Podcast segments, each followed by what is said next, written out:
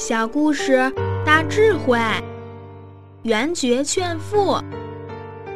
有个读书人叫孙元觉，他们那个地区有个不好的风气，就是假如父母年老生病了，就把他背到山上放在那里不管他。孙元觉劝他父亲不要这么做。但父亲不听，所以他就跟父亲一起背着爷爷上了山。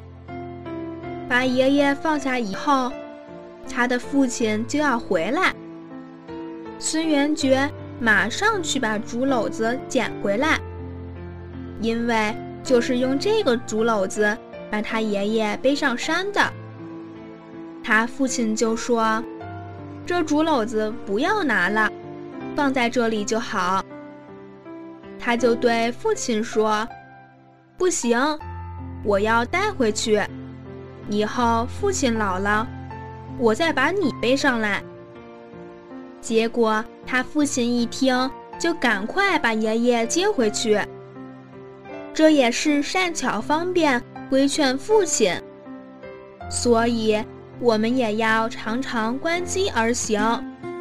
用非常柔和的言语来规劝父母。